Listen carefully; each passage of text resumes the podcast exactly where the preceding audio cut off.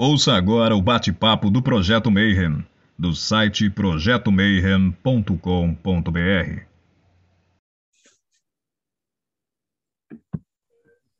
Bom dia para quem é de bom dia. Boa noite para quem é de boa noite. E 93 para quem é de 93. Está no ar mais um Boteco Illuminati, o lugar onde o ocultismo se reúne, com a apresentação de Rodrigo Elucar. Beleza, pessoal? Hoje nós vamos falar de mantras e orações cantadas. É... e para apresentar esse boteco, vamos chamar aqui o nosso jogral, Paulo Jacobina. Fala, pessoal, tudo bem? Hoje vamos conversar sobre o silêncio que sustenta a manifestação. Tiago. Boa noite, pessoal. Hoje eu estou com a voz um pouco rouca, então talvez sejam aqueles mantras mongóis. Oh, mas eu estou mais para ouvir do que para falar. Boa noite para todo mundo. Robson. Eu estou aqui para fazer a chamada da manifestação enoquiana e eu quero ver o circo pegar fogo. Ivan. Muito legal o nosso jogral Mayhem. E hoje eu tô louco para ver como é que vai ser o esquema dos mantras. Eu adoro mantras, adoro essa coisa de cantar, né? Então, tamo junto aí. Bárbara. Eu também vim preparada, viu, para chamar todo mundo, simbora. E é, diretamente junto com a nossa convidada, Ralph Arraes. E aí, pessoal, consegui trazer aqui a, a minha guru. de certa forma, né? Aqui de Campo Grande, Mato Grosso do Sul, no Espaço Suriano. Para quem segue meu Instagram, sabe que todo sábado praticamente eu estou aqui. A gente tem a prática de canto de mantras do hinduísmo e do sufismo. Gente... Namastê, boa noite para todos, bom dia também para o nosso amigo que está lá do outro lado, né? Bom dia para você. Sejam todos bem-vindos comigo. Que bom que vocês de coração me convidaram e eu estou aqui de coração também para contar um pouquinho dessa história e dessa prática que fez muita diferença em minha vida. Eu nasci numa cidade pequenininha aqui no nosso estado de Mato Grosso do Sul chamado Miranda. Miranda é uma cidade pequena, porém não tinha assim muito contato com a cultura na época, né? Então, quando eu cheguei na minha adolescência, eu sentia que faltava alguma coisa na minha vida. E eu comecei a buscar, a procurar. Vim do catolicismo, neta de avós curandeiros e benzedores. É, eu sempre tive contato com essa medicina de terra, é, com esse culto mais da magia da natureza, né? mas de uma forma muito simples, sem nenhum tipo de ritual é, que Hoje, por exemplo, a gente vê. O único ritual que eu senti naquela época foi do meu avô, um pouco um tempo antes de morrer, me chamando para passar as orações e os benzimentos. Aí, naquele momento, eu senti que tinha uma responsabilidade ali, e eu entendi que aquilo não fazia parte do rito da Igreja Católica, né? das práticas católicas. Então, eu comecei a ter contato com o espiritismo kardecista.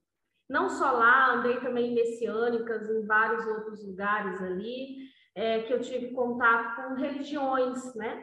E eu não me acertei em nenhuma delas, eu não consegui falar, não, essa aqui eu vou ficar.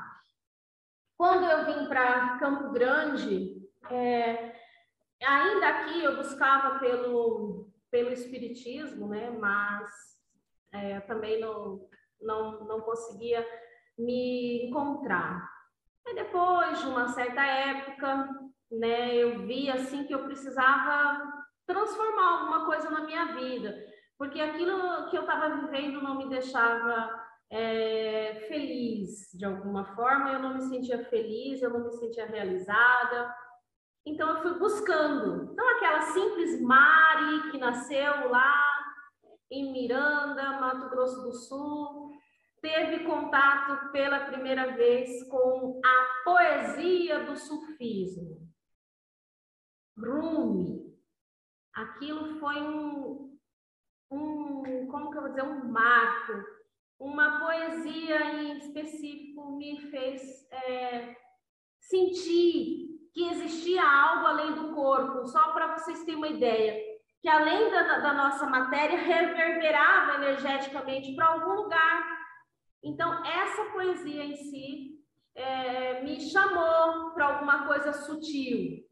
Mas, assim, eu não mergulhei no sufismo, era só poesia. É, o contato sutil com a poesia. Eu fui convidada para um retiro de yoga então, eu fui para um retiro do, do Tantra Yoga, é, do Ananda Marga, uma instituição é, que existe na Índia, e tem muitos monges aqui no Brasil. E lá tinha uma acharya, homem, e uma acharya, mulher, são monges, homem e mulher, comandando esse retiro de yoga. Então, lá eu tive contato com o meu primeiro nome, o meu primeiro nome, que a gente, todo mundo vai me achar aí nas redes sociais, é Savitri. Esse nome veio primeiro porque foi o batismo no Tantra. Savitri é considerada uma deusa que está dentro da, do Gayatri Mantra. Todo mundo canta o Gayatri pensando que está cantando para o Deus Sol, para Surya, mas na verdade está cantando para Savitri.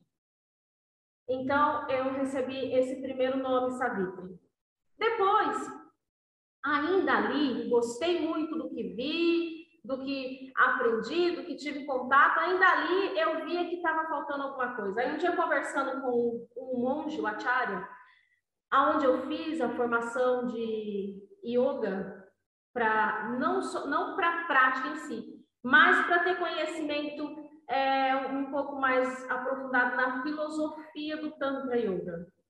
É, eu gostei muito da forma como o mestre Shri Shri Ananda Murti é, colocava a prática do Tantra, segundo assim todas as informações que a gente recebe, vindo da origem de Shiva. É, e aí eu já entendi o que era Shiva, eu já sabia é, como Shiva agia com, com a gente, então aquilo tudo foi me chamando a atenção. Ele falou para mim: se você sente no seu coração, é, vai buscar por isso que te chama, essa poesia, essa, essa conexão com o sufismo. Vai conhecer se isso te chama, né? Eu fui é, procurar me aprofundar mais nos livros, mas eu não achava muita coisa na época, não tinha, a internet a recém estava começando mas tinha umas poesias gravadas ali pela Letícia Sabatella. Legal, né? Aqueles poemas místicos. Então, eu fiquei ouvindo aqui no Marciano e tal. E aconteceu uma coisa assim bem extraordinária. Eu tive um sonho com um mestre sufi. Aquilo que você procura também está te procurando.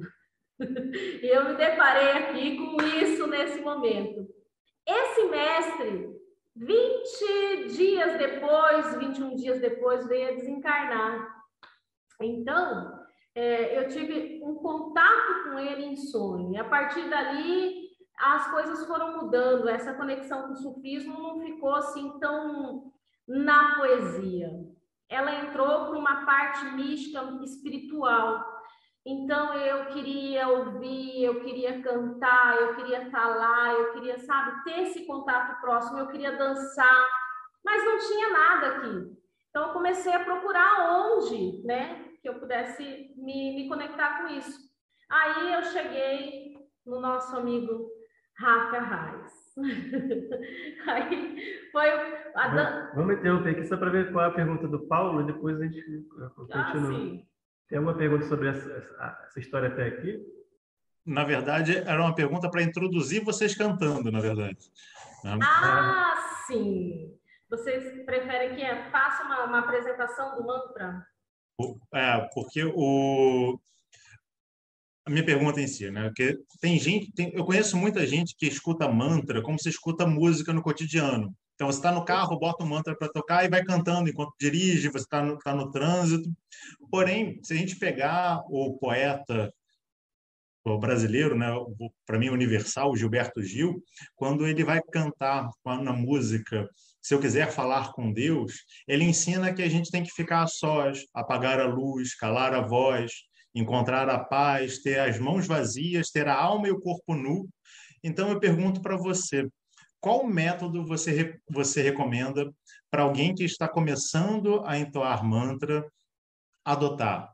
A pessoa ela pode cantar como canta na rua, tá cantarolando, canta no chuveiro, e aí vai cantar um Namah no chuveiro, ou tem alguma metodologia que você recomende que ela, que ela comece a adotar? Sim.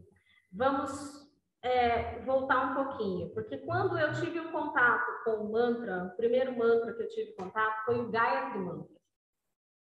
E, e, era um mantra, um mantra assim que eu gostava muito e me sentia muito atraída por ele. Mas eu senti ali que ele tinha um, um vasto potencial energético. E eu fui ver a tradução. Impossível você gravar toda aquela tradução que existe dentro desse mantra. E tem mais um detalhe. Eu tenho, na verdade, agora eu não gosto de falar que tenho. Eu vem de um grupo de dislexia. Então, a minha dificuldade em aprender algumas coisas superam outras. Então, eu me organizo e aprendo. É, eu consigo sintetizar aquela informação e aí eu entendo que aquele mantra está resumido para mim em uma frase.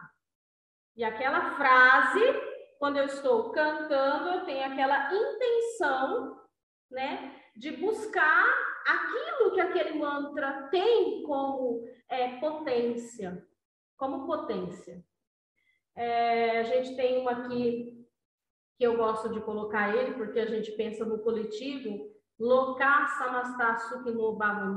que todos os seres sejam felizes e ponto. Desde uma formiga a nós, além de nós, todos os seres vivam em harmonia e sejam felizes.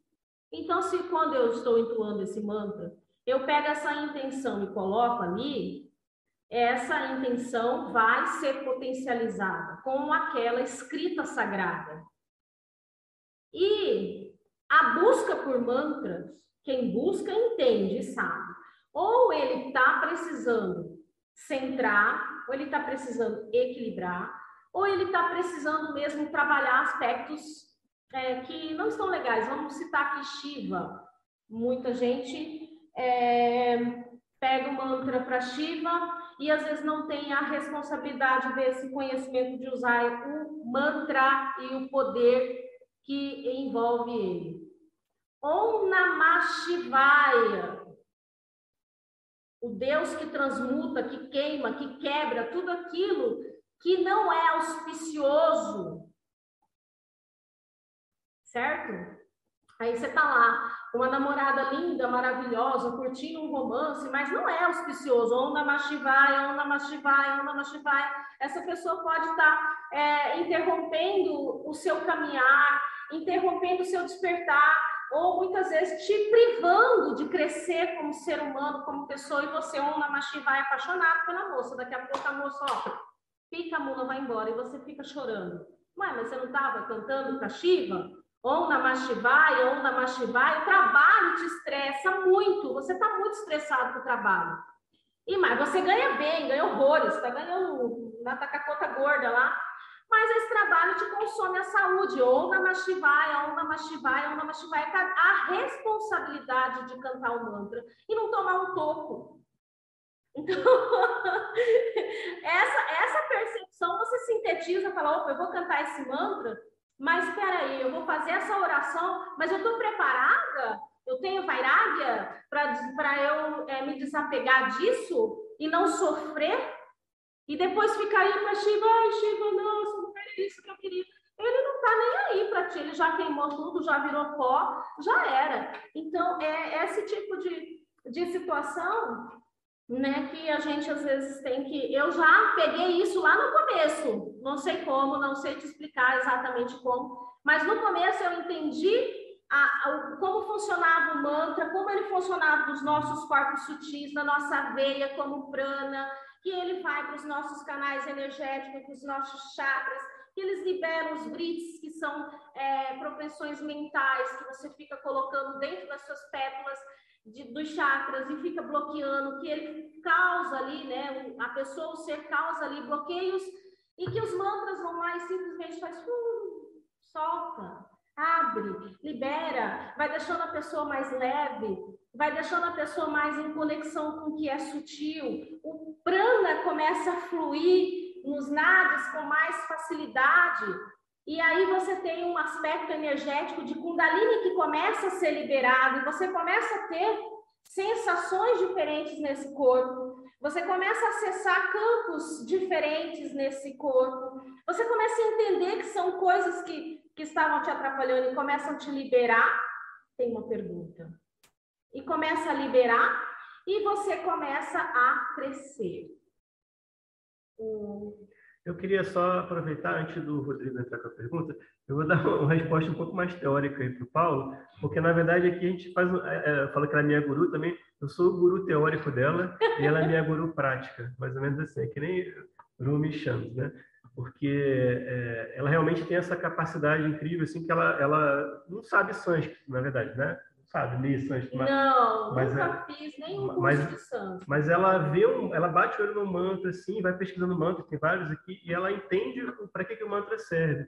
E o mantra, se você for lá no sânscrito, que é o sânscrito é uma das é, idiomas sagrados e muito antigos, tipo o hebraico, né, e que são usados até hoje. Né? Acho, que, acho que dos que são usados até hoje, talvez só o sânscrito e o hebraico mesmo que tenham sobrevivido é, sendo usado. Vem da, o mantra é assim, é do sânscrito man, que é mente, e tra, que é tipo é, proteção ou controle. O controle da mente, né? Quando é. a pessoa precisa de um controle, foi lá onde eu falei assim. A pessoa está muito estressada, a pessoa está precisando desapegar. Pessoa... Então, o que, que ela precisa? Ela precisa de um controle.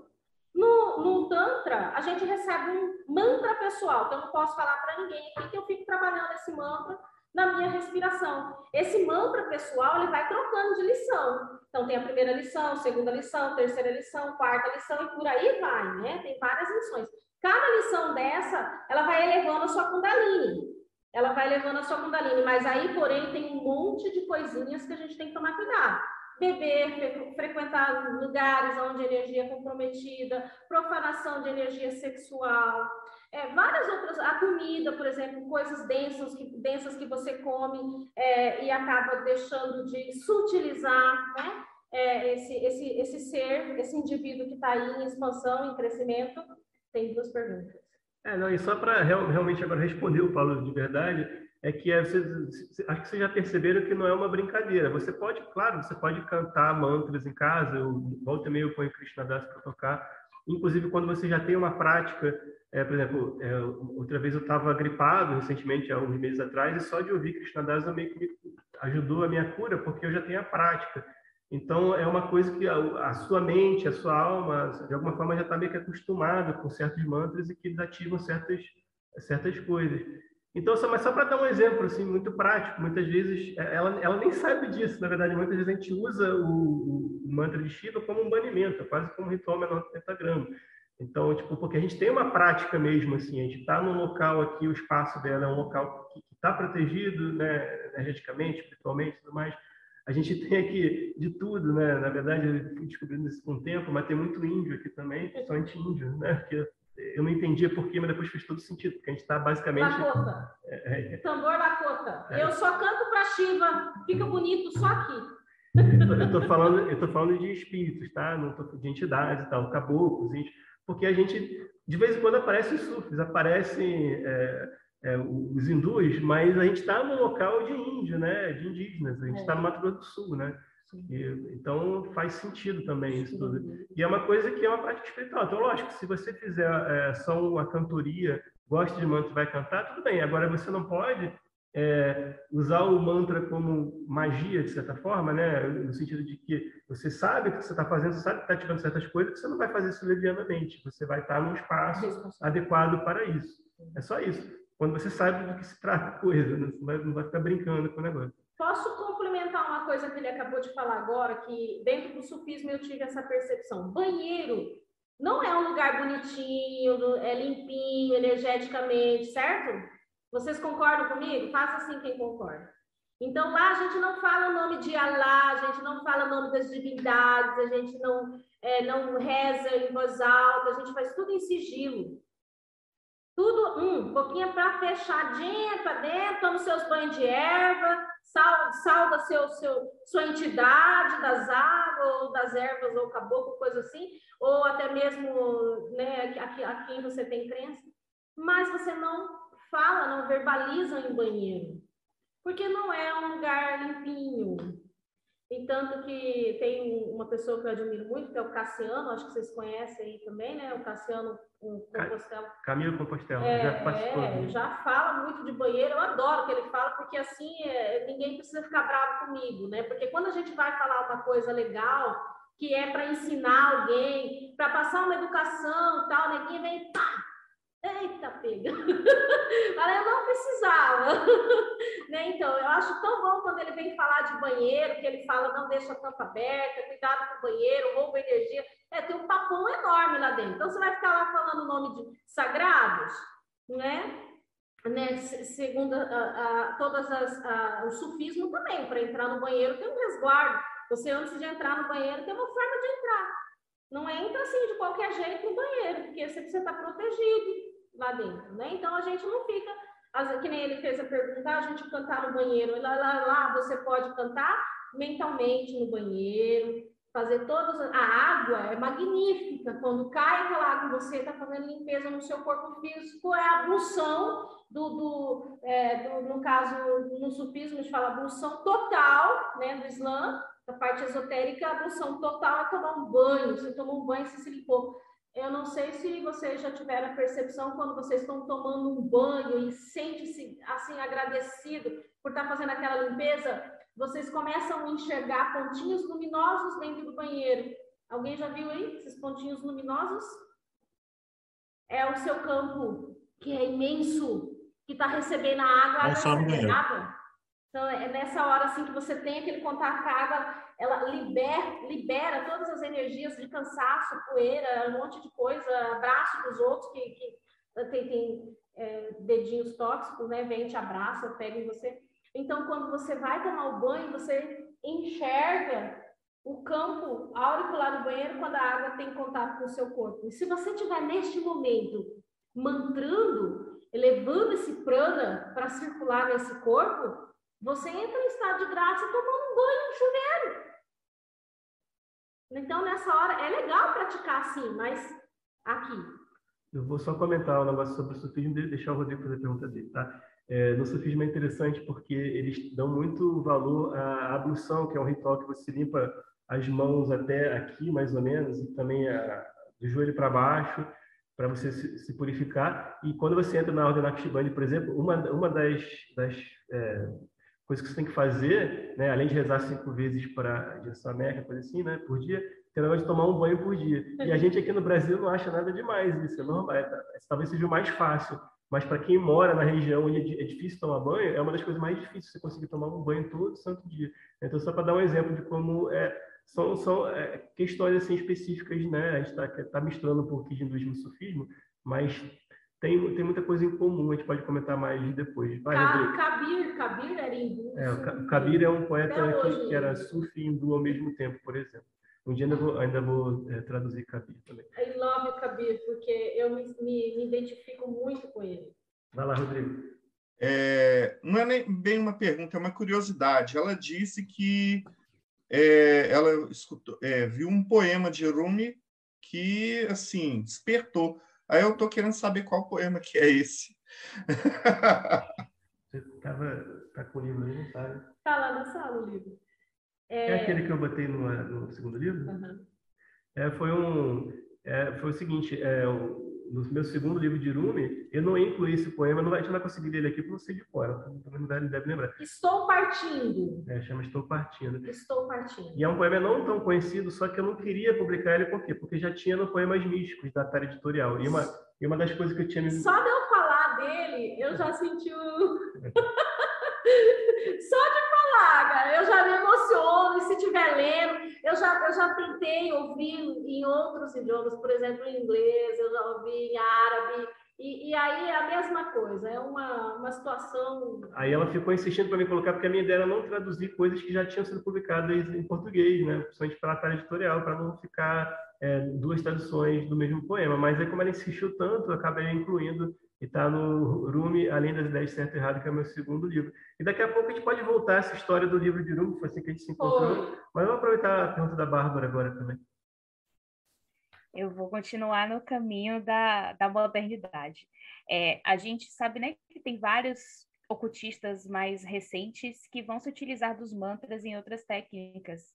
É, então, você mencionou o banheiro, né? mas existem outras por exemplo, ouvir um mantra se exaurindo na academia e coisas do tipo. Qual é a opinião de vocês sobre isso, sobre esse uso moderno? É uma, é uma apropriação? É inadequado? Existem perigos? Como que vocês enxergam isso? Eu vou voltar lá naquele mantra Loka Samasta Sukhino Bhavantu. É, é que todos os seres sejam felizes. E se essas pessoas estão felizes ouvindo o mantra na academia, é, ou sei lá, numa apresentação, por exemplo, de, de dança, a pessoa fala, ah, eu vou pegar um mantra que eu acho lindo, daquela da, da, da moça lá que todo mundo gosta dela, é, Deva Prema, eu vou dançar esse mantra com uma asa de Isis. Vocês já viram a asa de Isis? Parece uma asa de anjo, assim, né? E eu vou fazer. Ela pegou o mantra hindu, mas ela está com uma asa que representa uma deusa egípcia. E eu vou fazer os movimentos da dança do ventre, que é todo sagrado, voltado para uma deusa egípcia. Na espiritualidade, é, não existe essa separação. Sufis se encontram com espíritas que se encontram com. Gente, a espiritualidade, quem classifica, ah, somos nós tentando rotular alguma coisa. As deusas, as, as, a, as essências sutis das mulheres sagradas, dos homens sagrados, da palavra em si, por exemplo, a gente pega aqui o mantra em sânscrito, aí a gente pega um zikr sufi, aí a gente pega uma oração cantada em espanhol e a gente vai estar em conexão com Deus, e a gente pode até cantar uma oração em, em, na língua do índio, por exemplo, uma língua indígena, e a gente vai entrar em conexão com Deus, porque esse fio que nos conecta do topo da cabeça até o universo infinitamente também vem, se separa pela nossa perna e nos enraiza e nos, nos conecta lá, lá no centro da Terra. Então, nós somos nutridos de energia e de energia sutil, energia que ancora, que segura e de energia sutil. Então, a partir do momento que a gente tem essa compreensão e respeita as egrégoras, porque a gente tem que respeitar as egrégoras, é, cada uma na sua cultura, né? Porque a gente vê muito essa questão cultural, respeita na sua cultura, podemos praticar, podemos nos beneficiar disso, sim, podemos.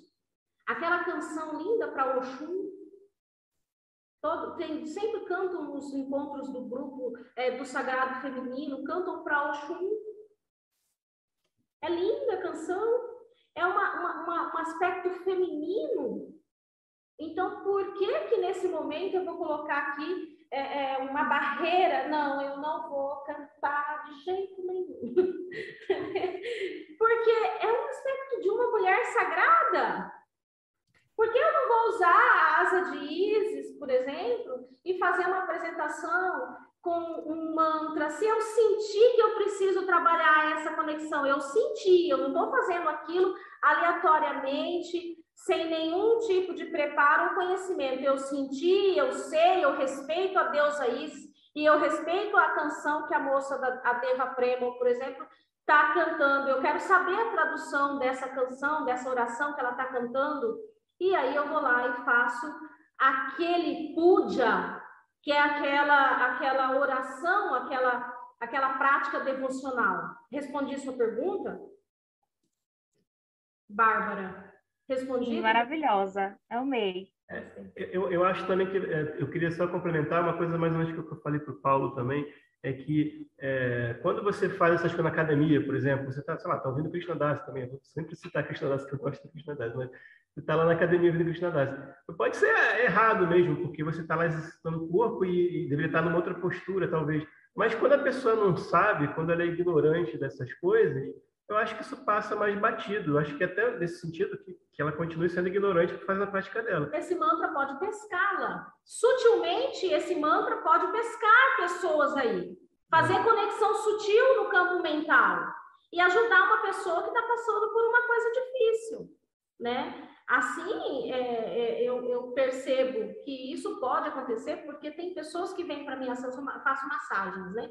E que nunca ouviu mantras. Aí estava cantando um dia lá o, o, mantra do Buda, da cura. Aí ela falou, nossa, que linda essa, essa canção. É o quê? Eu falei, é um mantra. Ah, mantra? De quem? Eu falei, do budismo, do Buda. Ah, manda para mim, eu me senti tão bem, me trouxe para um momento de calma. Né? Então, eu mandei, mandei a tradução. Agora, se a pessoa vai ir para o budismo ou se ela vai ouvir na casa dela, é só uma questão e, dela. E tem uma, tem uma diferença muito grande aqui, que ela ouviu aqui, né? No espaço, a gente faz a prática, tipo, como se fosse um templo isso daqui. Então, é lógico que tem um efeito... A gente já teve aquela menina que chegou meio depressiva, meio suicida, Foi. que ela chegou só... Ela se sentou aqui, ela chorou horas... É uma menina que veio aqui uma vez e estava muito mal, e ela chorou, chorou, chorou, não conseguiu voltar mais. Então, às vezes, a, a gente está num, num, padrão assim, vibratório, digamos assim, para tentar explicar que é, é, difícil de chegar nas palavras corretas, mas tipo, assim, um padrão que, às vezes, a pessoa não está conseguindo chegar ali ainda. Então, de repente, ela precisa estar tá em outro lugar, ficar mais, mais centrada para poder chegar aqui. E, às vezes, essa pessoa que está na academia também, ela está ali, é, digamos assim, numa vida mais mundana. E aí ela, de repente, cantando aquilo faz bem para ela, de repente ela entendendo que aquilo é muito mais do que ela imaginava, de repente anos se passam e ela entende que aquele mantra é uma coisa mais sagrada, e de repente ela não vai, por política espontânea vontade, ela vai deixar de fazer na academia, que ela vai sentir que não faz muito sentido fazer aquilo na academia e vai, ou no banheiro, sabe? E, e, e vai, e, e, vai tentar fazer como uma prática realmente sagrada e tal. Mas o que a gente espera é que todos cantem mantras e não fique bitolado também nessa questão da pronúncia. Ai, mas eu não nasci na Índia, eu, eu, eu não fiz aula de sânscrito, eu tenho a voz de taquara rachada. Então, a pessoa já vai se intitulando aí e colocando barreiras nela. Então, é, eu, eu sempre me deparei com pessoas assim, ai, mas cantar mantra é errado dá ruim, dá ruim se você não cantar. Abre a boca e canta, porque quando a gente abre a boca e quando a gente dá o primeiro passo, dez passos é dado de lá para cá. Esse conserto vai acontecer no seu campo mental, através de intuição, ou dormindo, você vai ajustar alguma coisa na sua voz, na sua pronúncia. As coisas sutis, quando a gente dá um passo em caminho do sutil, Dez passos vêm de lá para cá. E esses dez passos vêm arrebentando barreiras e vêm organizando pontos e questões dentro do nosso eu. Inclusive esse, do nosso julgamento de, ah, não sei sânscrito, ah, não sei o mantra. Eu falo que é preguiça de praticar, de colocar algo em prática na vida. Vai lá, Paulo. Paulo. Ah, o primeiro comentário, depois vou, vou introduzir o, a pergunta nova. Né? De fato, a nossa alma canta o tempo inteiro, ela, ela chama por liberdade. É, eu trabalho no, num lugar onde, dentro da, das coisas que a gente pratica, uma delas é um momento onde as pessoas são convidadas a cantar. E se você para para ouvir as musiquinhas, são as músicas bem bobinhas mesmo, mas as pessoas, quando começam a cantar depois de, de algumas coisas que acontecem antes, elas começam a chorar copiosamente, porque elas começam a colocar essas coisas para fora, porque a nossa alma está procurando sempre essas coisas, como o exemplo que o Raf deu. A alma da, da, daquela garota estava procurando por liberdade. Ela chegou ali, conseguiu botar coisas para fora, talvez não seja o momento dela, ou talvez aquele era o momento dela e ela consegue levar a vida normalmente em outro lugar, porque ela estava passando por uma determinada dificuldade. Mas antes da gente entrar na história do, do poema do, do Rumi, né, o Estou Partindo, a gente queria pedir para o Ivan fazer a, a, declamar o poema para que vocês possam contar a história do, do, do poema em si. Cadê, Ivan? Vai lá, Ivan. Rebenta. Vamos lá. Fica, se te interessa. Através dos jardins, através dos pomares, estou partindo. Meu dia é sombrio sem sua face. Eis porque me dirijo agora à chama brilhante no céu Minha alma corre à frente e diz: O corpo é lento demais, estou partindo. Maçãs exalam no pomar de minha alma. Seu perfume me invade e me transporta para a colheita das maçãs. Ventos súbitos não me desviarão. Qual montanha de ferro, cada um de meus passos dirige-se ao amado. A minha cabeça rompeu-se com a dor de sua perda. Em busca de uma nova vida, cabeça erguida, estou partindo. Sou fogo vivo e mais pareço betume. Quero ser óleo límpido em tua lâmpada, e por isso parto. Pareço imóvel como a montanha, mas sigo, pouco a pouco, em direção à pequena fresta. Estou chegando. Que lindo esse poema, cara. Ele passa uma vibe assim muito, muito sutil, muito suave. Um poema fantástico na voz do Ivan, deu uma energia. Eu me senti esse betume. Betume é piche. e aí, quando eu me senti esse betume, eu falei, mas eu quero ser óleo líquido, eu quero ser o mais puro óleo. Eu estou partindo. Eu sintetizei isso na minha alma, no meu coração. Então, quando eu escuto isso, é, é um contato muito forte, porque naquele momento abriu, sabe? É, e, e, até hoje, eu, eu, quando eu escuto ele, eu fico muito muito emocionada, porque... Para, parabéns, Ivan, pela declamação, muito é, legal. Parabéns, é, parabéns. Realmente parabéns. É, um, é, é para mim, é, não, não é mais, é um mantra, né? Essa é uma oração, é, é uma, uma, são palavras muito fortes, daquele que está buscando, ó montanha de ferro. Para quem está buscando, é montanha de ferro. Não é só flor, é doloroso a gente desapegar de certas coisas da nossa vida? Dói! Então, é uma montanha de ferro. Mas você tá lá, ó, dando passos e vai, e vai. E um dia você vai chegar. E vale lembrar também, vou começar a falar um pouco mais sobre me aproveitar do livro e falar do livro como a gente se conheceu, na verdade. É, é, é, vale lembrar que Rumi ele, ele declamava boa parte das poesias dele em persa e eram cantadas, muitas das poesias eram cantadas. A gente, infelizmente, não consegue trazer isso nem para o inglês, muito menos para o português. Dizer, o português talvez fosse até mais fácil que o inglês, na verdade, mas enfim, não, não, não dá para cantar, né? É, mas é, imagina para quem é, fala em persa, o pessoal ali da Turquia, ele, a, a, tumba dele está em Cônia, né? Ele nasceu no Afeganistão, mas ele fugiu do Gengis Khan, basicamente, né, quando era pequeno, a família teve que fugir. Eles acabaram é, é, vindo a morar em Konya, na Turquia. Até hoje tem lá o local de peregrinação para a tumba dele, que é interessante porque, apesar de ser do Islã, é, eles têm a tumba lá e o local de peregrinação e tal, porque não é 100% islâmico, né? O sufismo é sempre... Tanto é que o Estado Islâmico abomina os sufis, né? Os radicais abominam os sufis porque eles são mais abertos, realmente. É, mas eles são islâmicos. Rumi sempre foi islâmico e tal. E aí a, a, história é que eu conheci Rumi através da Facebook, basicamente. Ele, ele, ele, tinha alguns trechos de poemas em inglês que eram muito potentes, assim, é, quatro linhas às vezes me tocavam profundamente. E eu, eu, vi que tinha muito pouca coisa traduzida em português. Resolvi traduzir. Publiquei Rumi, a Dança da Alma, acho que foi em 2013, se não me engano. E, e não sei se foi no início de 2014, provavelmente eu recebi uma mensagem no Messenger, também no Facebook, e era a Mari perguntando sobre o livro e tal. E a gente descobriu que morava na mesma cidade, né? e a gente acabou se encontrando.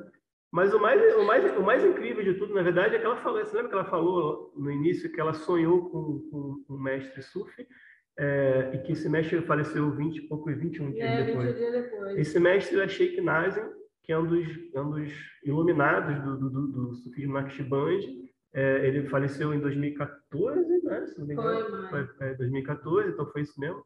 É, e aí, esse sonho, que ela nunca me contou exatamente, mas foi através desse sonho que ela teve com o Sheikh Nazi, que ela, conversando com os representantes do Naqshband, na época o Sheikh Ahmed, né, o Araima ainda, é, é, que foi até no simpósio em 2018, o Sheikh Ahmed, que agora não está mais muito presente, mas estava naquela época, ela conversando com o representante do Naqshband no Brasil, falando do sonho, é que ela foi meio quase que imediatamente aceita, aceita não, né? Eles vieram para cá, né? para fazer. Veio um representante para cá, porque na verdade o que ele entendeu que tinha acontecido é, aconteceu com umas 75 pessoas, eu acho que no redor. O mestre ele estava saindo do corpo, então ele foi encontrar pessoas para fazer a ligação dessas pessoas com o sufismo. E no livro do Divaldo Pereira Franco, que eu não li ainda, tem lá uma passagem sobre esse contato com o sufismo. As egrégoras sufis estavam, estão, né, segundo a pessoa me relatou, mas eu não li ainda, é, estão se conectando com várias pessoas que estão aqui na Terra, justamente para poder dar esse suporte energético. Então, eu acredito que por conta disso, é, houve essa expansão por exemplo, uma coisa que estava acontecendo lá no Chipre, tinha em São Paulo, mas ainda estava crescendo, na época era muito pequeno no Brasil, é, é, eles ficavam tudo assim muito escondido, o sufismo começou a aparecer, né? Então eu acredito que talvez é, essa conexão com esse mestre era para difundir isso, trazer para cá. E, e, o interessante, quando o Sheikh Ahmed veio aqui, ele fez iniciação de várias pessoas, já tinha feito o meu, Aisha é o meu nome sufi. Então ele já tinha feito o meu assim que ele chegou da primeira vez. Aí ele chegou aqui e disse assim, ele perguntava para as pessoas que estavam aqui dentro, acho que tinha umas 17 pessoas, né? É, o que te trouxe aqui? Aí as pessoas falavam assim: ah, eu vim por causa da Mari, por causa do Rumi. E assim foi. E aí eu fiquei parada olhando aquilo e vendo que eu estava aqui e que eu precisava realmente estar aqui naquele momento, eu precisava ter contato com aquele mestre porque essas pessoas precisavam ter o um contato com o sufismo e fazer suas iniciáticas e começarem a entender que precisa trabalhar essa energia do sufismo para a, o bem-estar coletivo. O bem-estar coletivo, que o sufismo, o murid, nada mais é, o praticante, o noviço, um captador, ele recebe energia e ele doa. E o que a gente faz aqui? A gente recebe energia sutil, nós transmutamos, limpamos e purificamos o coração e doamos. Então a gente está doando não é aqui para casa, a gente está doando para o campo de tudo aqui. E então tem vários sufis no Brasil inteiro trabalhando essa energia de doação, são doadores de energia, assim como um reikiano, assim como um passista, assim como uma benzedeira, são doadores de energia. Ela estava se referindo, quando ela faz assim, né? Ela está se referindo ao, ao próprio ao, Samo, que, é o, que é o giro sufi, que foi a dança que foi criada por Urumi e sistematizada pelo filho mais velho dele logo em seguida e deu origem à Ordem dos Mevlev. Teoricamente eles não existem mais, mas é outra história, né? É. e aí a gente continua, assim, só porque a gente está falando também de, de, de, mantras hindus, porque a, a, ideia também aqui era a gente é, fazer uma prática mesmo, não como a nossa prática real, assim, mas para vocês, é, tipo um, pocket show, assim, de mantras é, só que a gente acaba falando bastante coisa. Eu não sei se para vocês interessa, é, tipo, interromper agora e a gente cantar, de repente ter perguntas no final, ou se a gente fica mais, na, mais nessa parte teórica mesmo e canta menos no final, entendeu? Eu acho Pode que interromper. vocês cantem, viu? É. Interrompe, canta, depois volta para conversa e vai mesclando para energia. Inclusive, eu queria saber se vocês estão aceitando pedidos ou se vocês já têm uma playlist aí. Mas pode falar o que o seu coração chama. O, algum mantra sobre a sabedoria, para adquirir sabedoria. Om Ai Sarasvati Namahu Om Ai Sarasvati, Sarasvati, Sarasvati,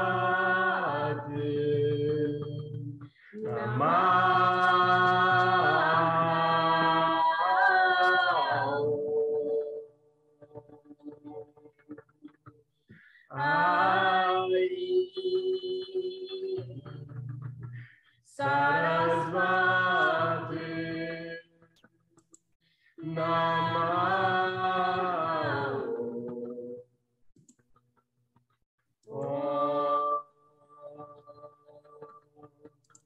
Ai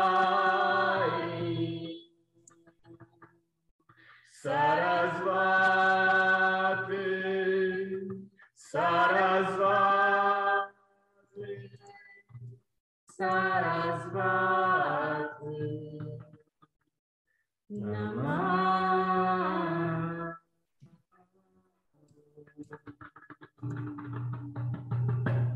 Sarasvati. Posso te falar, meu querido Leão?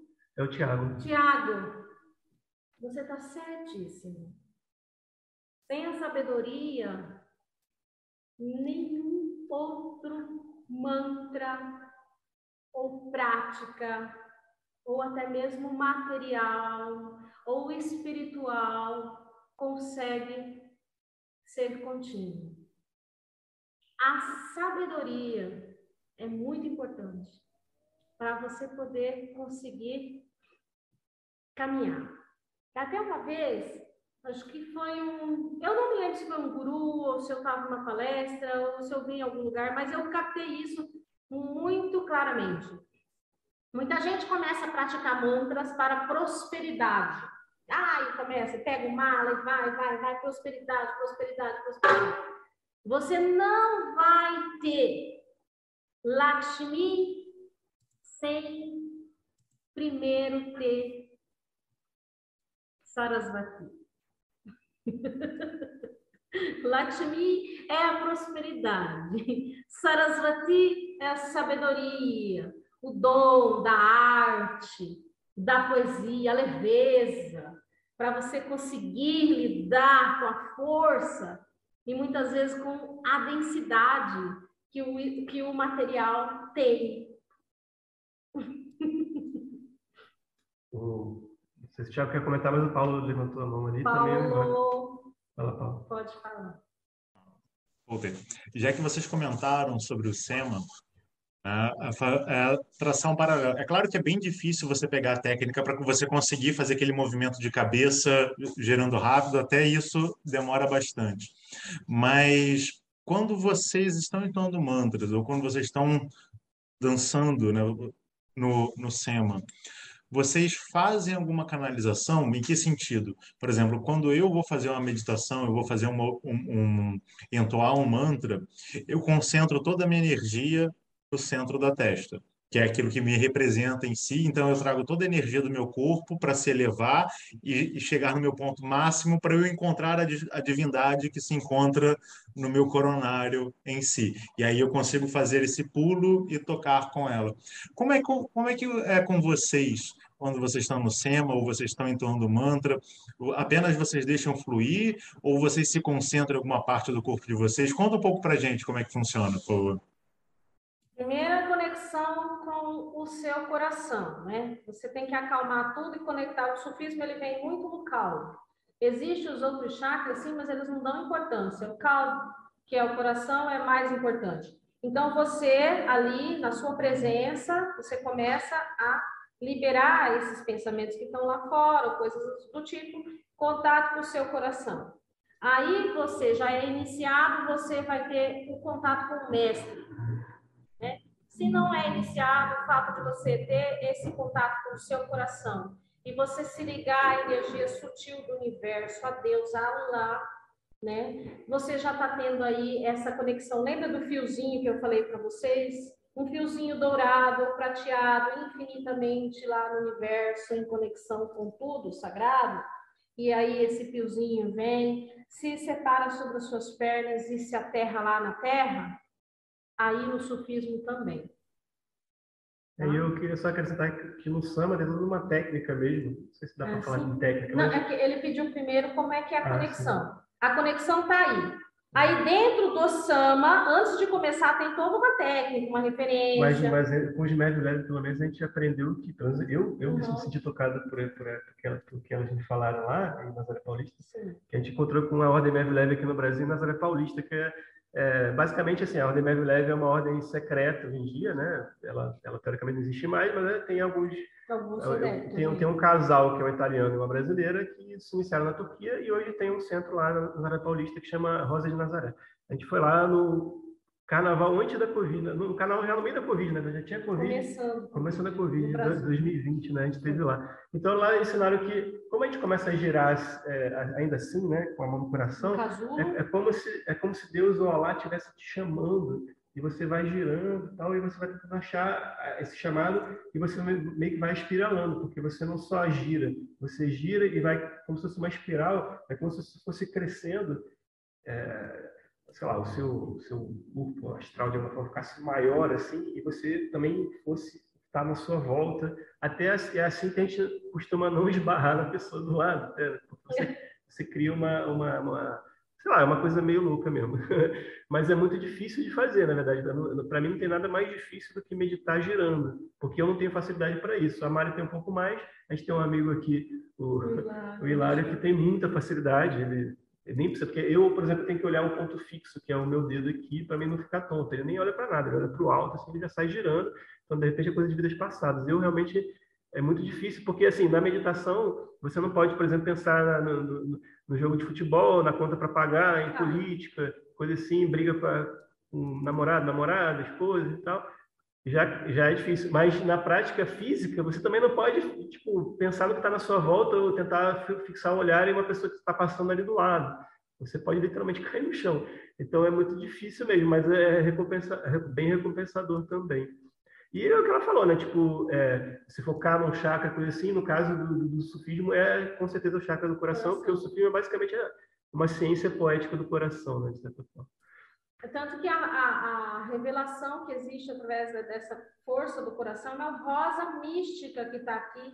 E conforme o derviche, o murid, vai fazendo o giro sufi, essa rosa vai se abrindo e exala perfumes. O Rumi fala muito disso em suas poesias exalar perfumes da rosa, né? É do coração, porque você começa a, a ficar tão. O seu coração vai começando a ficar sutil, vai ficando leve, então você tem um perfume diferente, exala uma coisa diferente. É isso que a gente entende. A questão da conexão dessas duas ordens é bem diferente, né? Uma, por exemplo, tem essa conexão de Allah está te chamando, a outra tem essa conexão do fiozinho que eu já achei isso em outras práticas espirituais, né?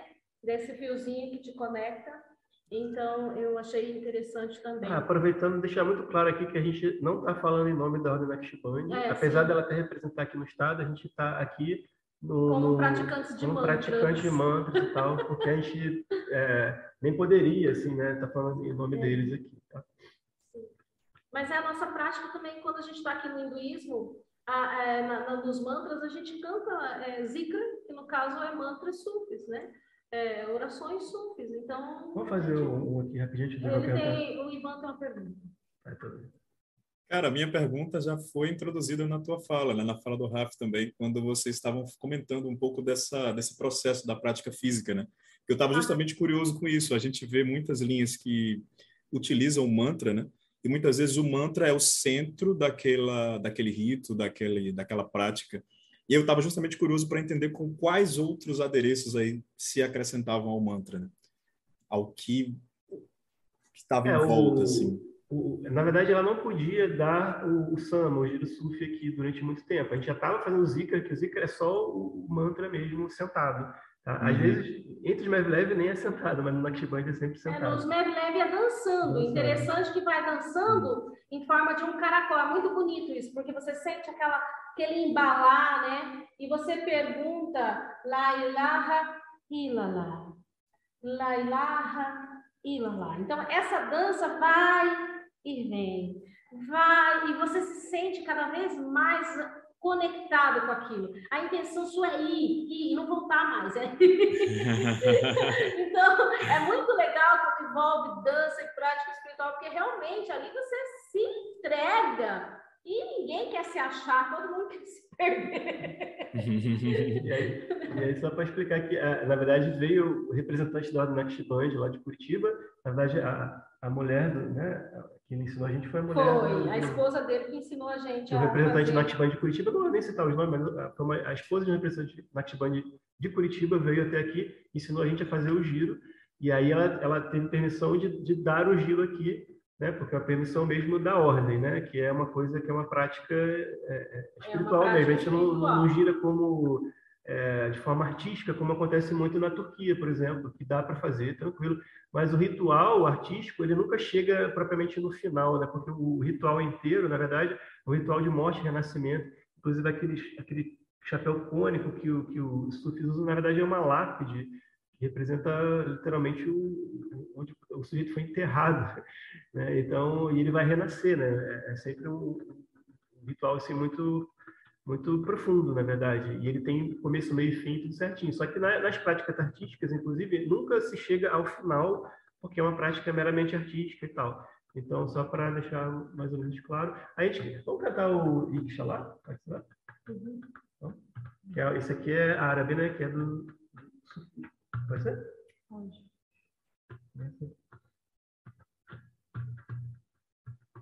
Então, beijo.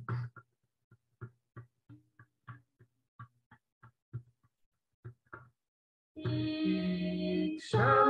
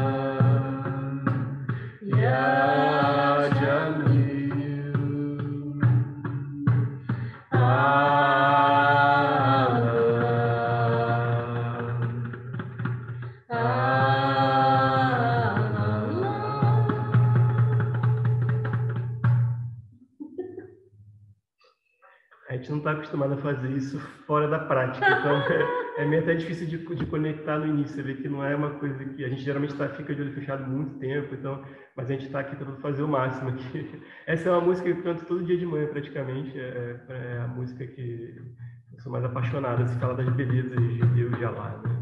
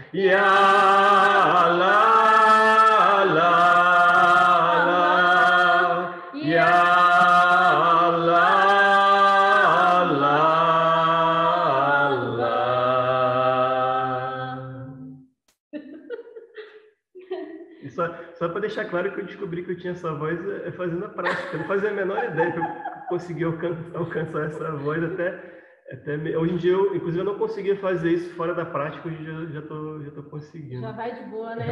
ele vai, vai de boa. Eu fico feliz, porque ele mesmo falava assim, ah, não tenho voz. E de repente... É isso que ela falou, às vezes a pessoa fica com vergonha e tal, eu achei, no meu caso, surgiu essa voz aí. Engraçado que quando a gente está ali, tem o, outro, é, o nosso irmão Michano, que é o Hilário, e aí entra o Michão numa voz mais aguda, o Rafa só desce. Eu fico olhando assim, mas como que ele está conseguindo?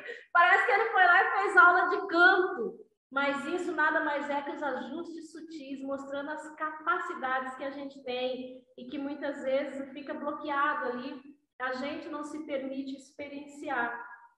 Tem, tem um, tem um exemplo muito que eu, que eu, sempre me lembro, porque não tem como não lembrar, quando a gente canta Jaya Jaya Shigo Shambhu. Vou cantar agora. É, vamos, vamos cantar. Geralmente, eu não sei se aqui vai acontecer, mas geralmente a, a, minha voz vai, vai se perdendo, eu fico todo. Porque é uma coisa de, de, de renovação e tal, né? E aí a minha voz vai. Aí depois ela volta, sabe? Mas vamos, antes, vamos deixar o Paulo fazer uma pergunta ali que já estava Pode cantar, eu faço a pergunta depois. Depois, né? Jaya, Jaya, Shiva, Shambhu.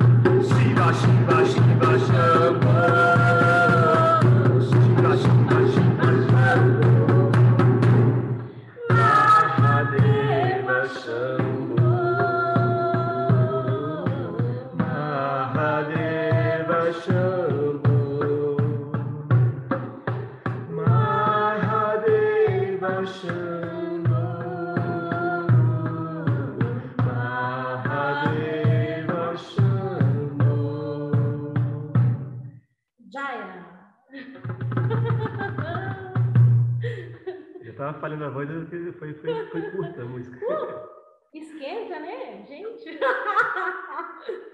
Isso aqui dá um exemplo de que a, a gente aqui não consegue mais fazer esses mantras, mesmo fora da prática. Aqui a gente está meio fora da prática, mas mesmo, mesmo fazendo desse jeito, a gente não consegue mais não ser afetado por eles, né? É isso que eu falo. Se a gente fosse ignorante do efeito deles, se a gente não tivesse essa conexão, talvez eu pudesse cantar isso daí no banheiro, na academia, aquelas coisas, ou correndo na praia. Mas é, quando a gente já tem essa prática, fica mais complicado, porque você sabe do que se trata, sabe do efeito e tudo mais. Então, indo à minha pergunta, mas antes, viva o Senhor Shiva, né? Que o auspicioso traga a felicidade e alegria que habita no coração de todos nós. É, para quem quer conhecer um pouco mais esse espaço que vocês estão, como, como é que funciona para a gente? Por exemplo, eu estou aqui no Rio, o Robson está lá no, no, no, Japão, né? cada um está num lugar diferente. A gente tem como acessar esse espaço também para ter, ter acesso às práticas, ou, ou é só para quem está em Campo Grande, só para. Então, ele, no momento, ele está só para quem está aqui em Campo Grande é, eu não tenho assim essa estrutura de correr atrás dessas coisas, sabe? De estar tá fazendo. Sempre as pessoas me convidam para lives, eu vou divulgando.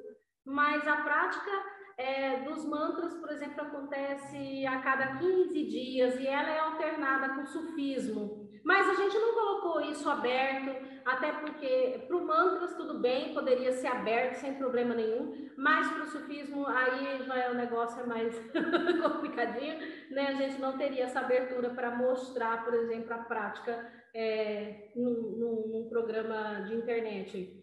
E, de, e, deixar claro também que é uma prática gratuita, às vezes pede doação é. de um quilo de alimento. Sim, é uma troca, né? Uma troca. Às vezes as pessoas trazem um lanche, mas ela abre aqui o espaço dela todo sábado à tarde praticamente, que é um espaço de yoga, que ela, às vezes ela está, às vezes, é, locando a sala de trás para uma outra coisa, porque é o trabalho dela, mas é, ela, ela, esses anos todos aí, muito tempo, ela, que o espaço foi construído, na verdade, é, é, uma prática gratuita. Então, também, até por ser gratuito, também tem como a gente. É, Desde 2014, a prática é. dos mantras existe e ela é gratuita. Nunca foi cobrado nada. Assim, é para a pessoa vir experimentar e praticar, entender o que, que é. Eu sempre procuro estar é, tá falando sobre chakras, sobre os Bidya mantras, sobre os corpos sutis, sobre Kundalini, sobre é, as glândulas que envolvem esses pontos energéticos, eu sempre procuro estar tá passando um pouco da informação é, dentro da filosofia e dentro da experiência também para as pessoas, né?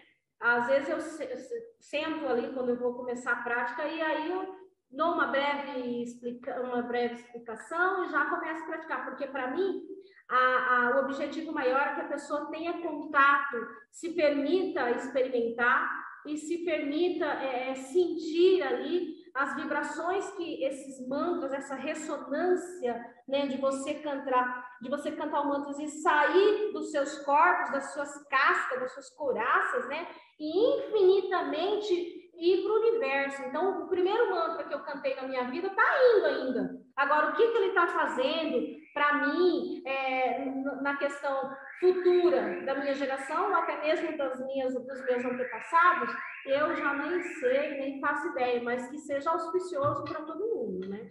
Então, eu entendo que o mantra faz isso. Infinitamente indo, infinitamente vindo, ele está sendo trabalhado. Então, a ignorância minha de achar que ah, ele só vai ficar aqui nessa sala. Não, ele abre, ele vai embora. Então, veio um guru aqui uma vez e falou para mim assim, Savitri, você entra no carro, sai cantando mantras em Campo Grande para poder abrir, é, é, as energias sutis precisam descer.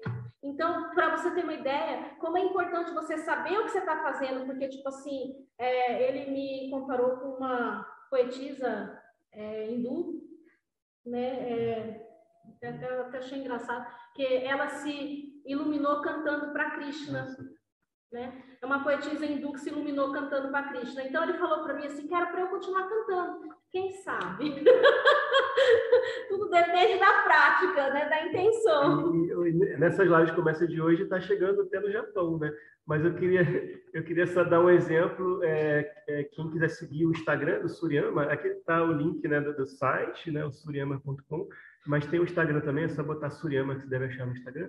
É, de vez em quando a gente posta alguns videozinhos, do, é. do, do samba, do giro, da gente cantando mantras, mas bem curtinho assim, mas você ter uma ideia mais ou menos de como é que é. Mas realmente é, esse tipo de prática fazer à distância, eu acho que não, não funcionaria muito bem. A gente já tentou. O, a página do Espaço Suriyama agora ela está mais comercial, porque veio a pandemia, não sei o que aconteceu no Instagram, bloquearam, então eu fiz uma página só comercial Aí quer o babado mesmo, vai lá me seguir, que lá falo de benzeção, falo de sufismo, falo de, de, energia, falo de um monte de coisa, feminino, prática de pompoarismo vibracional para mulherada, bênção do útero, vaporização, um monte de coisa bacana lá. Então, quem quiser seguir, pode seguir, que sempre estou falando algumas coisas. o Ivan. Cara, eu gostaria de comentar um, um detalhe sobre a, o ato de, de, cantar, né? Eu vi que o Rafa comentou que ele sente umas sensações diferentes na voz, vi também que a Savitri mencionou o lance da técnica vocal, e aí como eu estudo canto já há alguns anos, tem algumas coisas da técnica vocal que eu diria que elas são até meditativas. Por exemplo, eu acho que até você consegue encontrar, mesmo sem precisar fazer uma aula de canto, se você buscar no YouTube mesmo, para você pesquisar sobre as técnicas de respiração e apoio no canto, vocês vão ver que tem algumas coisas que fazem com que a gente tenha uma consciência diferente do nosso corpo e podem, inclusive, até acrescentar na prática SUF, né? Porque você está, literalmente, você está cantando também. E essa prática, principalmente a do apoio, quando você busca um relaxamento na região aqui do pescoço e você coloca o seu foco em outras regiões que vão permitir um, até uma resistência maior do seu canto por mais tempo e tudo mais, tem um quê de consciência corporal embutido que é muito meditativo, né? Mexe muito com essa noção do, do que a gente está experimentando no nosso corpo. Então, essa coisa introspectiva que o estudo do canto traz, cara, eu acho que seria muito interessante, até para pesquisar, assim, como quem não quer nada, para se enveredar um pouco sobre isso, para trazer para a prática também de vocês. Acho que seria Legal. interessante para vocês. Eu, eu, eu, li um livro, nem sei se vou falar o nome dele certo aqui, eu acho que é o Desvendar da Voz, mas como a pessoa é, lê e sintetiza poucas coisas, né, porque não fica o livro, então, existe é, uma conexão com as vogais, para você ter uma ideia. Você vai antes de começar. Você já entra numa vibe aqui. Na, nessa prática, nesse exercício, você já consegue entrar numa vibe. A outra questão é do.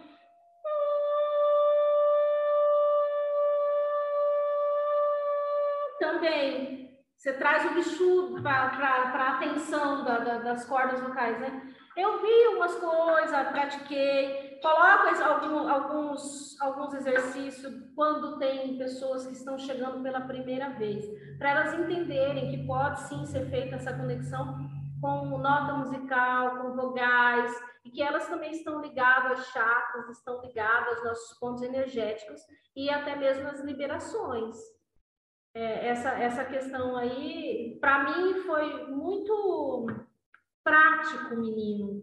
Vou te falar, Ivan, muito prático. Eu cortei o caminho, eu falei, não quero perder tempo, não, porque para mim é difícil ficar na teoria, eu vou no prático, não. vamos lá, o que, que é para fazer aí? Entendeu? Porque é, é, é complicado. Eu apanhava para decorar a tabuada, até hoje eu não sei. Então, para mim, ler um livro e ficar com ele na cabeça praticando é complicado. Então, vamos logo na prática, eu sintetizo. Essa pasta de mantras, mantras aqui, ó, sei lá quanto que tem aqui, mas é, posso ficar com ele fechado que eu faço uma hora e meia de mantras cantando de boa. Vai embora. E tá tudo aqui na cabeça. Né? Então, e a, a sintetização do significado deles também, é, eu procuro simplificar. Tem um mantra que eu falo assim que esse daqui é bom para descascar, sabe? Vamos pensar em descascar. Vamos ver se ele está aqui. Que as pessoas. É, mula mantra. Eu sou o caminho, a existência, a consciência e a bem-aventurança. Eu mesmo, eu sou o caminho para onde eu vou. Eu sou a existência. Eu sou a consciência. E eu sou a bem-aventurança. O que mais você quer? Quebra qualquer coisa aí. Só cantar esse negócio e resolver o que tem para resolver, desapegar e embora. E, o, e os mantras hindus, só para comentar mais uma parte teórica aqui rapidinho, que os mantras hindus eles podem é, ser classificados, de certa forma, assim como a Trimurti, né, que você tem é, Brahma, Vishnu e Shiva, o criador, o mantenedor e o renovador, o destruidor. É, você pode classificar, assim, é, no geral, assim, os mantras mais para criação, é, mantras mais para manutenção e mantras mais para renovação e, e, limpeza mesmo, né, energética. Tá? Porque ninguém quer, espero que ninguém queira destruir ninguém cantando mantra, mas ah, é. até que de repente até rola em algum lugar, mas aqui não rola não. Um voodoo sagrado, né? É, daí é complicado. A pessoa vai cantar o mantra, ela vai começar a é, ressonar aqui. Então, todos os BO vão começar a ser resolvidos por aqui, por perto, né? Aí acho que a gente cantou, já cantou mantras em árabe, já cantou mantras é, em sânscrito, né, que são os mantras hindus. Talvez para encerrar a gente possa cantar o Espírito, Espírito de Deus. que é em espanhol. Só para dar um exemplo das orações cantadas, né? Como é uma coisa que rola em centro espírita, rola em igreja evangélica, rola em qualquer lugar. Você também pode, com uma, uma língua teoricamente não sagrada, como o espanhol. Você pode também... Tá aí, o, tá aí o canto gregoriano há alguns séculos para provar, né? Uhum. Eu já ia mencionar isso, né? Que você falou isso aí. Eu ia perguntar se tem algum em português também, se vocês já tentaram na língua portuguesa alguma coisa assim. Ah, tem. Tem, tem. Tá. É, tem, um, tem um que eu vou deixar para o final, que eu acho que é uma oração de uma super entrega.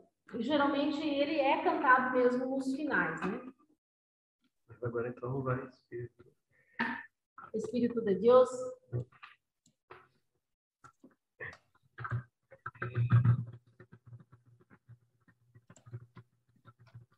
Espírito de Deus, Yeah.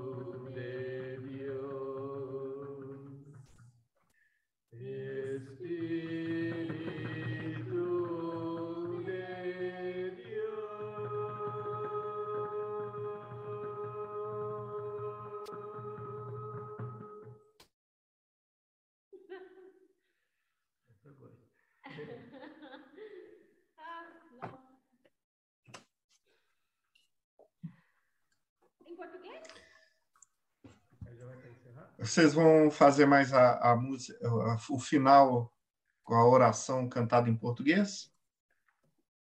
Aí a gente faz as considerações finais.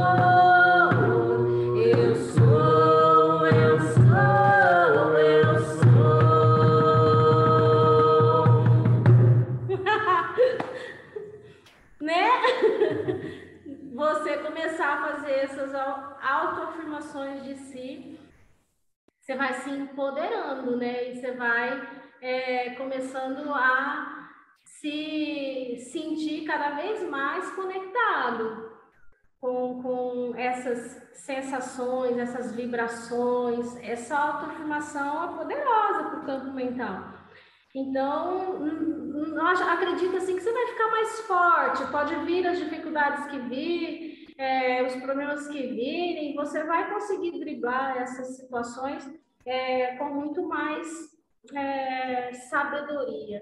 E, e, a gente pensa assim, ah, mas quando você é espiritualizado, ah, não tem problema, ah, você não sei o quê. Não, a questão é diferente, você não se apega com o problema. E também não abraça o sofrimento e fica com ele ali. Tudo vai acontecer. Nós somos um, um, um Rumi fala isso, acho que numa poesia, nós somos um hotel onde os hóspedes passam quando vem a tristeza, vem a chatice, vem alguém que, que te chateou, magoou, alguém falou de você, vem cada dia vem um negócio ali. E aí você vai hospedar esse, esse, essa sensação, né, essa vibração com cartão de crédito ou à vista e vai embora logo, né? Então a gente decide como é que é que vai ser paga a conta. Mas que as coisas vêm, vem. Então, você está assim, meio, meio com a energia baixa, começa a cantar, começa a vibrar de uma forma diferente, começa a pensar de uma forma diferente, né? E isso vai começar a te organizar, vai começar a te dar força. Esse, e... esse poema de Rumi chama Casa de Hóspedes, é, é bastante conhecido, e ele não fala de você não, não deixar entrar na sua casa esses sentimentos, mas ele fala que você deixa entrar e deixa sair e você não se identifica com eles ou não se prende a eles, né? Essa que é a questão do, do poema. É, você quer que desocupa logo o quarto para que venha outras coisas ou vai deixar? E aí, e aí o, o, fato de você não fazer drama sobre o assunto faz com que aquele sentimento ele vá embora mais rapidamente possível. Se você fica assim, oh meu Deus, eu estou com raiva, que drama e tal, não posso sentir isso, isso aqui. Na verdade, você prende aquilo contigo porque você não aceita que você ainda não o, o ser iluminado, né? E, e, aí você fica preso mais ainda, na verdade. Então, acho que é mais ou menos, pelo menos a minha interpretação do poema é essa. Né? Fantástico, mas fantástico. Assim, é, o brilho no olho de vocês, assim, me deu vontade de sair correndo e ir para ir para o seu estado. Eu estou em Minas Gerais, participar do grupo de vocês. Nossa, foi muito bom. É, já vou chamar o pessoal aqui para as considerações finais. Paulo Jacobina, seguindo aqui as minhas telas. Muito bom, muito obrigado. Agradeço a Lorde Shiva e a todos vocês por estarem aqui, para a gente conversar um pouco e ouvir bastante também, né? E pro...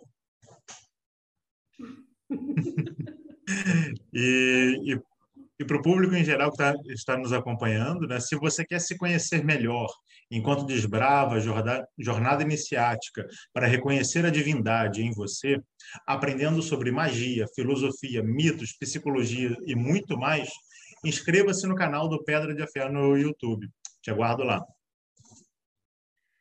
É, Robson Belli, considerações finais muita coisa que eu tenho lutado com os meus alunos para ensinar a eles foi dito na aula hoje. As pessoas ficam apegadas muitas vezes, ah, eu não sei cantar, ah, minha voz é feia, a minha voz é feia. Só que durante a prática, é, a última coisa que você tem que se preocupar é com a performance, e sim com vibrar verdadeiramente, que é o que a gente vê que eles fazem. E a performance vai melhorando com a prática, isso é natural. O importante é realmente estar conectado com o intento, que é o que nós vimos hoje aqui nessa aula maravilhosa.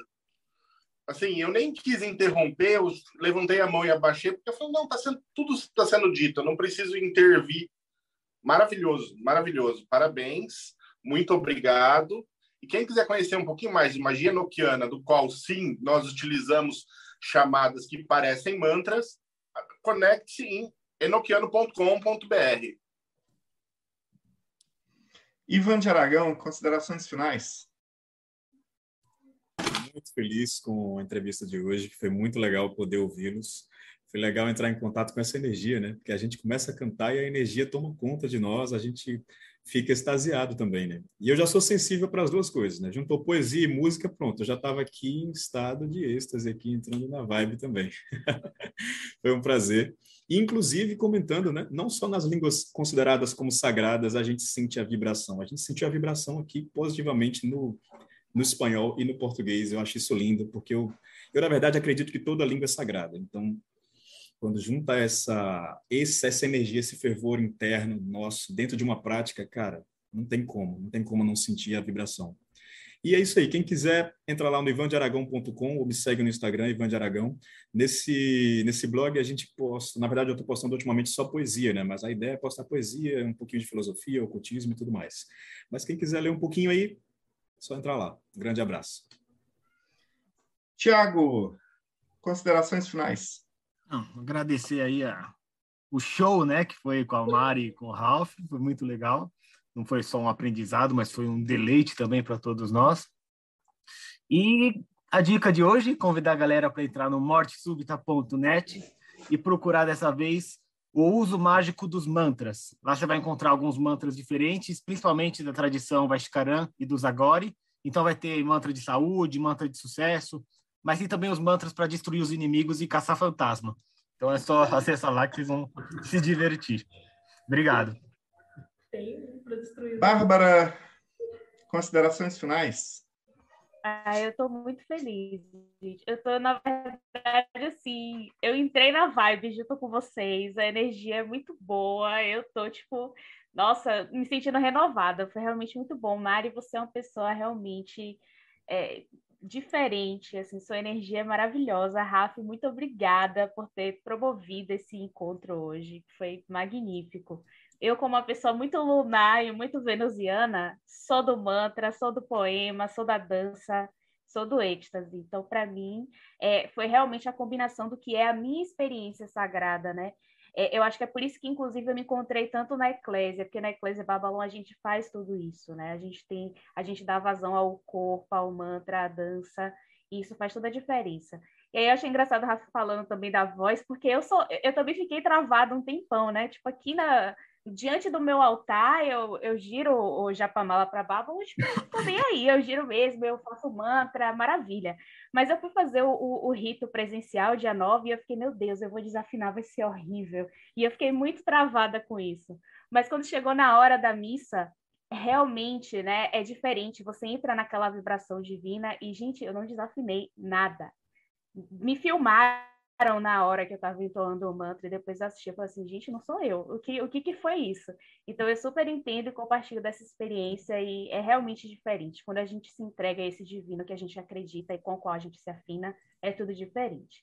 Então, se vocês gostaram e também é, curtem essa vibe do mantra, e, e, da entrega à divindade em Bhakti e tudo mais, e querem fazer isso num viés gnóstico e telêmico, eu convido vocês a conhecerem a Eclésia Babylon, porque lá tem tudo isso e muito mais. Então procurem a gente no 4gsanctuary.com, podem falar comigo direto no meu Instagram, vesta.nox, que eu adorarei interagir com vocês. E considerações finais, Ralph Arraes Surama. É bom, hoje vocês conheceram uma, uma figura que está em vários textos do meu blog, está no, no, pelo menos no segundo livro de Iru, porque no primeiro eu não conheci ela ainda, conheci logo depois que eu publiquei. O segundo chama Além das Ideias Certo e Errado, e no final do livro é, é um livro também com traduções de poemas de Iru, também tem de Rabi Bazar e de Chans de Tabriz, que foi o, o amigo de Rumi também, né, um místico também. É, Rabia Basri é uma santa sufi que também influenciou muito o Rumi, e eu quis trazer uma figura feminina também que às vezes eu sinto está meio em falta assim, nessa área. É, e, e, aí eu, eu, eu, conto toda a história, essa história, né? Não, não entro em detalhes sobre o sonho dela, porque ela nunca me contou inteiro também, para falar a verdade, mas a gente sabe toda, eu conto toda essa história que a gente meio que contou aqui por alto, e também da, da experiência lá em Nazaré Paulista, a gente encontrou os Leve, então, para quem tiver interesse, é, raph.com.br você encontra lá edições de texto para reflexão e eventualmente você acaba achando os meus dois livros sobre Rumi ou pesquisa direto na Amazon, é, Rumi, Dança da Alma, Rumi, Além das Ideias de Certo e Errado. E eu sou o Ref, o Rafael Arraes, um cara que escreve um blog chamado Textos para Reflexão. Muito bom. Sorema. Para você, Rodrigo. Todos vocês, gente, pelo carinho, muito grata, viu? Fico muito feliz mesmo com a abertura. Muito grata mesmo, de coração. E deixar aqui uma mensagem: pratique mantras.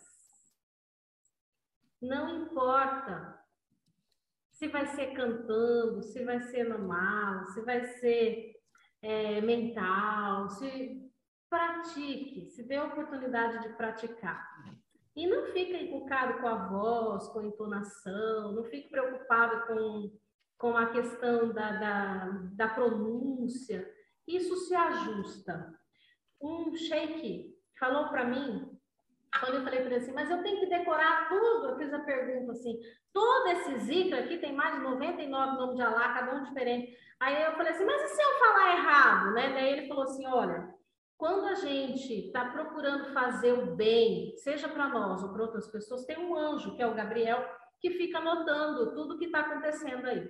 Quantas vezes você quer que ele anote que você tentou ou que você simplesmente deixou de tentar? Aí eu, é, eu prefiro que ele anote as minhas tentativas, né? Obviamente que é, esse é o caminho, que pelo menos a gente tente, porque tentar já é algo positivo, e que possa. Eu falei, mas e se eu tentar e aí mesmo assim eu estiver pronunciando errado?